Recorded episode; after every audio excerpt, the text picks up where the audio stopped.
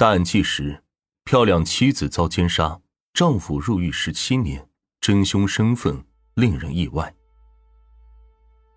如果一个三十多岁的男人拥有娇妻爱子，家庭幸福，仕途顺意，前程似锦，那他是不是最幸福的男人呢？安徽蚌埠的余英生就是这样一个让人无比羡慕的幸福男人。余英生。是安徽蚌埠市原东市区区长助理，他工作兢兢业业，努力认真，深得领导的器重。他的妻子漂亮能干，温柔体贴，儿子聪明伶俐，一家三口幸福极了。可是突然有一天，于英生三十三岁的妻子在家里被人残忍杀害，并遭到了侵犯。当于英生沉浸在巨大无比的丧妻之痛中时，他被警方以涉嫌杀害妻子为由给带走，最终被判处无期徒刑。十七年后，真凶落网，其身份让人意想不到。蒙冤十七载，重获自由的余英生来到妻子的坟前，坟上萋萋草，世间断肠人。这一起影响巨大、曾轰动一时的案子，到底有着怎样不为人知的细节呢？于云生出生于一九六二年，父亲是个老革命，转战大江南北，最终落脚安徽蚌埠市。于云生有兄弟姐妹三人，在父母的言传身教下，三姐弟都非常出色。毕业参加工作后，各自在工作岗位上成绩斐然。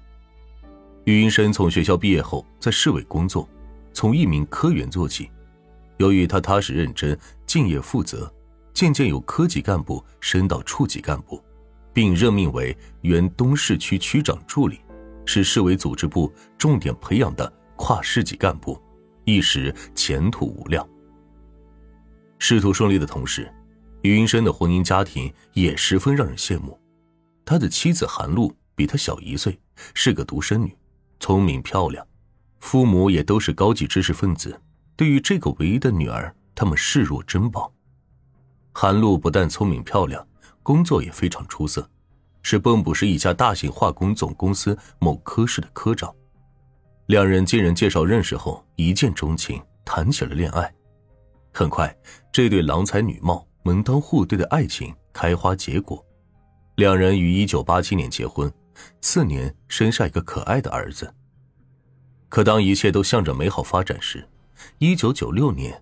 余英生的幸福突然从天上掉到了地下。一九九六年十二月二日是余英生的儿子小余一生都难以忘掉的日子。这年小鱼才八岁。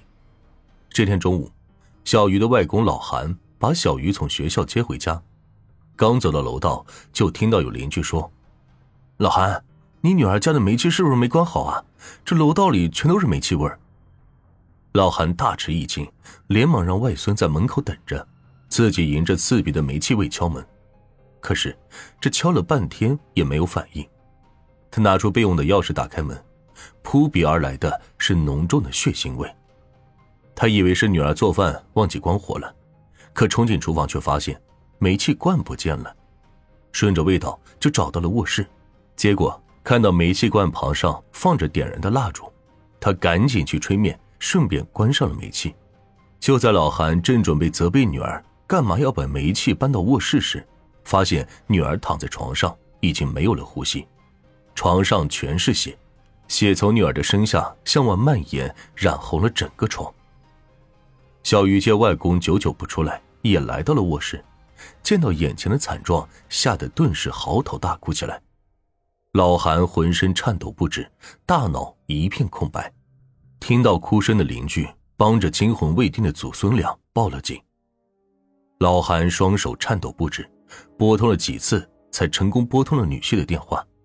一通电话，他就悲痛的说：“你快回来吧，路出事了。”接到警情的警察迅速来到了案发现场，而匆忙赶回家的余英生看到满屋的警察以及大哭不止的儿子，简直不敢相信。自己早上出门的时候，一切都还好好的，怎么现在就与妻子天人永隔了？由于案发现场到处充斥着煤气的味道，办案人员紧急疏散了围观的邻居，并让人安抚了一直在哭闹的小玉。随即来到了第一现场卧室，眼前的一切，连办案多年、见多识广的刑警都不忍直视。只见女子的脖子被砍断，只剩下一层皮肉连着，整个床上全是血。警方见第一个发现尸体的老韩情绪稍稍平静了一些，就详细询问了他事情的经过。老韩痛哭流涕的说：“我家跟女儿家住的不太远，他们两口子平时工作忙，我就负责接孩子回来吃饭。可早上女儿还好好的，这中午回来，她人就没了。”说完又哭得不能自已。警方又问。你女婿和女儿平时的关系怎么样？老韩抹着眼泪说：“他们两口子是人人羡慕的优质婚姻典范呢。可这夫妻之间哪有不吵架的？这牙齿跟舌头有的时候也会打架呀。”老韩万万没想到，就是他这样的实话实说，将女婿于英生推入了万劫不复的深渊。根据报案人的讲述以及现场勘查。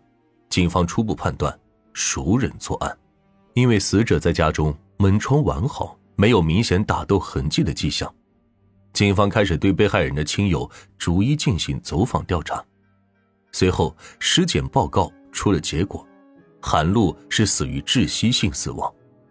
再结合卧室里的煤气罐和燃烧的蜡烛，办案人员推测是凶手想要利用煤气爆炸毁尸灭迹。那么，凶手肯定和死者是认识的，这一系列的操作也让办案人员更加确认了是熟人作案的可能。